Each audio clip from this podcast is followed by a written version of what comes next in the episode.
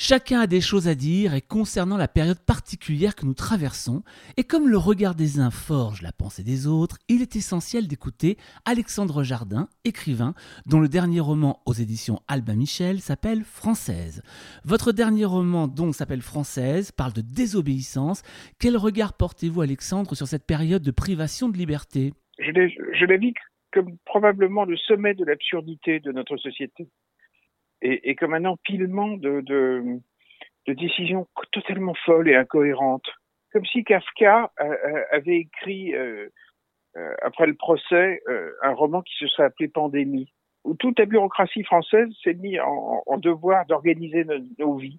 Ce qui donne cette situation folle où, où, on va dans les supermarchés et où il y a des bâches sur les bouquins, où tout à coup on enferme les gens et on leur interdit d'acheter des livres, euh, de, de, manière normale, où tout à coup, euh, je, je, je, discute avec euh, quelqu'un qui a un supermarché et qui me dit j'ai le droit de vendre des pyjamas jusqu'à l'âge de 3 ans. À partir de 4 ans, c'est interdit.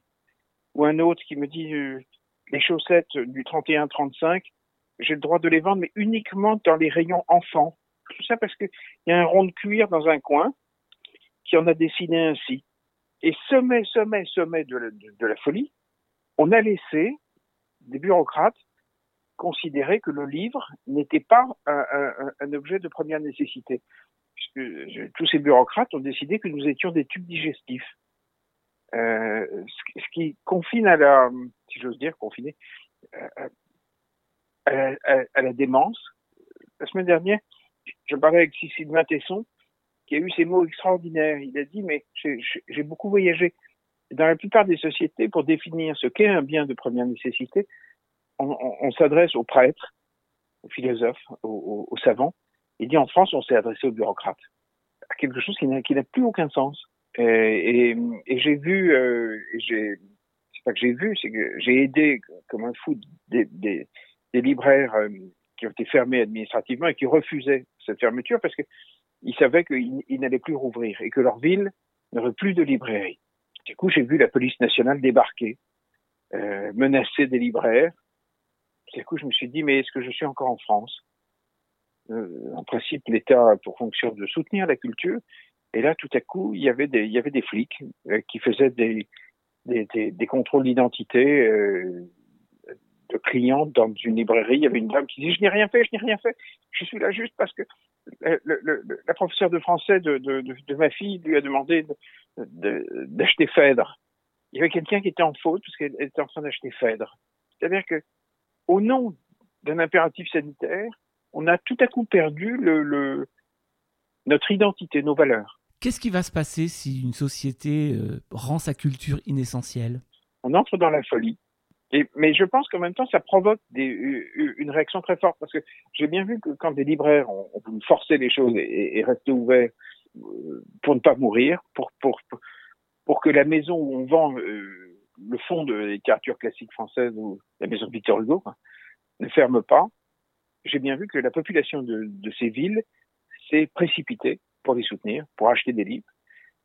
C'est-à-dire qu'au fond, plus, on cherche à éteindre la lumière, plus il y a des gens qui tout à coup se rendent compte que, que c'est pas possible.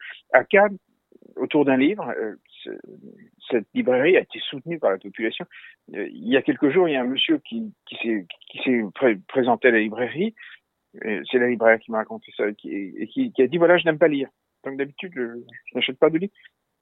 Mais j'ai senti qu'il y avait quelque chose d'important, important pour notre pays. Donc par solidarité, je voudrais vous acheter des livres. Et elle lui a dit, mais non, revenez lorsque vous aurez un désir.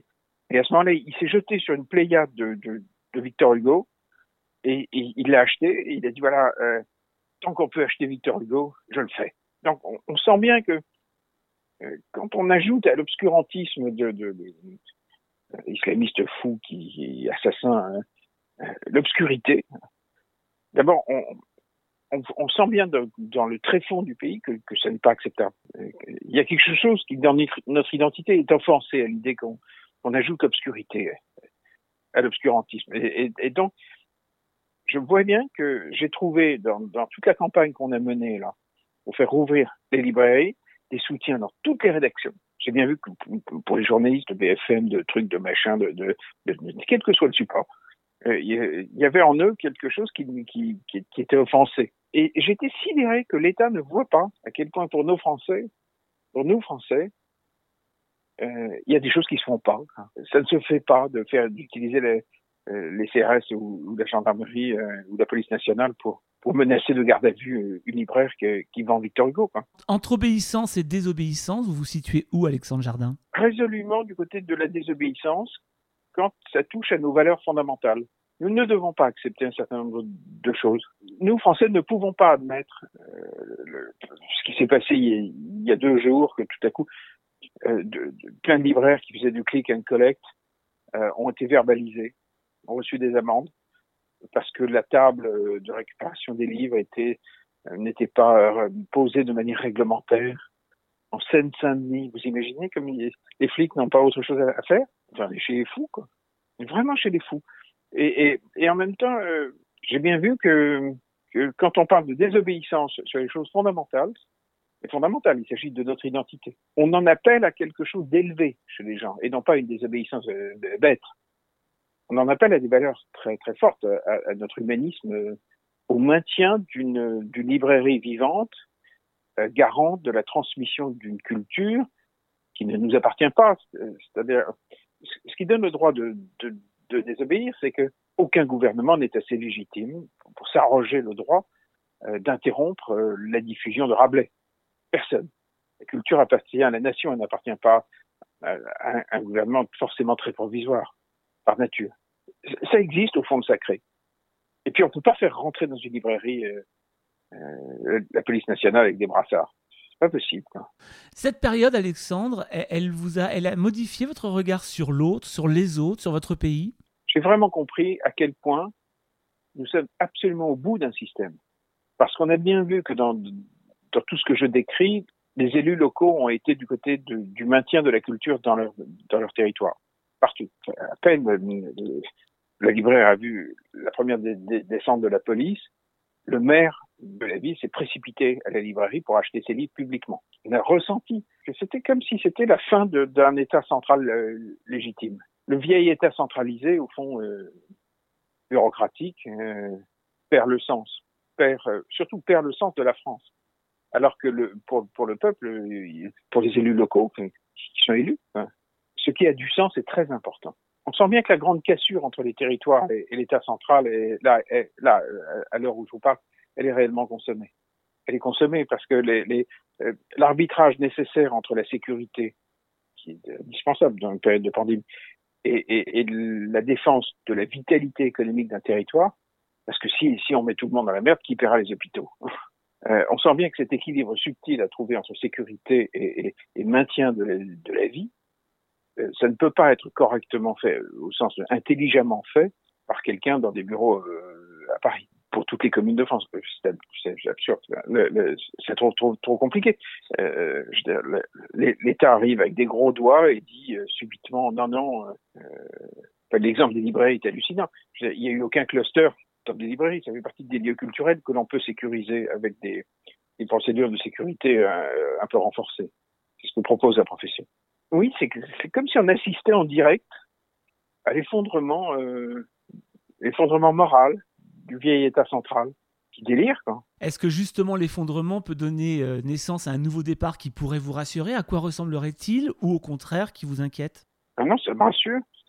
L'étape d'après, fatalement, sera euh, est-ce que ça se fera par une révolution? Est-ce que ça se fera dans la douleur? Est-ce que ça se fera de, de, manière extrêmement optimiste et, positive? Mais on doit aller vers un pays décentralisé, c'est-à-dire un pays responsabilisé et non pas infantilisé. Cette histoire, par exemple, de, toutes ces autorisations que l'on a euh, pour circuler dans la rue, mais on est les seuls au monde à avoir ça. Vous pouvez pas infliger ça aux Allemands, vous pouvez pas infliger ça aux Suisses, euh, aux Italiens. On est seuls, hein. Devoir se justifier euh, au premier flic venu. Il faut, les gens qui nous écoutent doivent, prendre conscience de ça. On ne demande ça à aucun Européen. Cette mise sous, tutelle administrative, par des, ronds de cuir qui décident de ce, qui est vital pour vous et ce qui ne l'est pas, euh, qui aboutit à une espèce de, gigantesque de, d'abord c'est n'importe quoi, puisque les gens écrivent n'importe quoi sur ces autorisations. Ça correspond pas à la vie réelle. Je parlais tout à l'heure à un ami, euh, pour des raisons professionnelles, on s'est déplacé ce week-end, et il devait récupérer sa bien-aimée euh, à la gare Montparnasse pour dormir à Paris. Et tout à coup, comment justifier le fait d'être dans la gare avec la première autorisation? C'est Kafka. Plus rien n'a de sens, en fait. Et quand plus rien n'a de sens parce que l'État le décide, se pose la question du sens même de l'État. Et, et, et, tout le monde y est confronté en, en ce moment. Hein. Euh, euh, les gens qui ont un petit bistrot où on peut parfaitement sécuriser, qui avaient d'ailleurs investi dans des systèmes de plexiglas, de trucs, de, à qui on explique qu'ils sont beaucoup plus dangereux que, le métro, évidemment qu'ils prennent l'État pour, pour ce qu'il est, pour un appareil délirant. Eux savent très bien qu'ils peuvent sécuriser. Et ils savent très bien que quand ils descendent dans le métro, c'est n'importe quoi. Mais je veux dire, un enfant de 5 ans le, le sait et le voit. Puis en plus, alors là, le, le, pompon du pompon, avant-hier, je, je, regardais sur LCI, tout à coup, je, je vois que le, le, le, début de la décrue de l'épidémie démarre le quatrième jour du confinement. C'est-à-dire euh, beaucoup trop tôt pour que le, confinement ait eu un impact, ce qui veut dire que euh, on voit bien que le, cette décrue elle, nous indique que ce n'est pas le confinement qui la provoque ni d'ailleurs le, le couvre-feu d'avant, puisqu'on s'aperçoit également, disait le, le, la reporter, de, dans les, traces de, de, de, Covid dans les urines, c'est la, manière la plus fiable. Regardez euh, ce qui se passe dans, une commune. Euh, la décrue avait commencé le, le 17 octobre. On sent bien que la base même scientifique est très fragile des décisions publiques. Très, au fond, ils savent pas grand-chose. Ils savent juste qu'ils sont en train de foutre en l'air complètement la vitalité économique française, donc, de, de, donc les revenus des classes populaires. Avec une vague de chômage sans précédent, une crise sociale euh, qui est devant nous, ça, c'est une certitude. Et, et, et, confusément, tout le monde sait très bien qu'on ne peut pas continuer à faire des stop and go comme ça. Il va falloir s'organiser de manière très raisonnable avec toutes les professions, toutes les professions pour qu'on apprenne à vivre avec cette pandémie et non pas à, arrêter la vie et, massacrer notre cohésion sociale, notre euh, et pire que tout, euh, donner au pays le, le sentiment de, que l'État est devenu fou. Et, et ça, ce que je dis n'est pas une critique d'une couleur politique, euh, c'est un problème de système. Et, et, et malgré tout ça, euh, qu'est-ce qu'on peut, qu'est-ce qu'on peut garder à, à, des niveaux très personnels, donc je parle du vôtre en l'occurrence, qu'est-ce qu'on peut garder de positif de cette période-là? Qu'est-ce qu'elle aura changé pour vous? Ah ben, tous les combats que je mène euh, euh, m'amènent à fréquenter des gens formidables qui se tiennent droit et, et qui révèlent, c'est un moment qui révèle de très grands caractères. Je pense à, à, à Madame Kamerman, euh, la libraire de Cannes, qui est restée ouverte, très grande dame, dans ses dialogues avec les autorités, qui se révèle comme, comme quelqu'un de, de, de, très impressionnant moralement. Il leur pose de vraies questions. Madame la sous-préfète, Pensez-vous réellement que si, si, je mets la clé sous la porte et que l'UCAM n'a plus d'accès à la librairie générale, pensez-vous réellement que ce soit un bien pour notre communauté quoi et, et, et, tous ces gens euh, très spectaculaires, ben, je les vois autour de moi. Au fond, quand on fait n'importe quoi dans un pays, il y a toujours des gens qui se dressent avec une stature morale qu'on ne voyait pas. En tout cas, votre dernier roman qui s'appelle Française lui parle entre autres de désobéissance. On va pouvoir dorénavant se le procurer et le lire. Merci beaucoup Alexandre. Merci, merci.